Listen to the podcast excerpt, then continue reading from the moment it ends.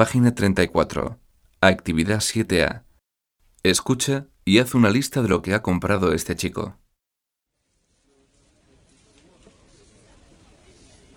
200 gramos de jamón, 5 euros con 50 céntimos. Un kilo de manzanas, 1 euro con 90 céntimos. Un paquete de galletas, 1 euro con 80 céntimos.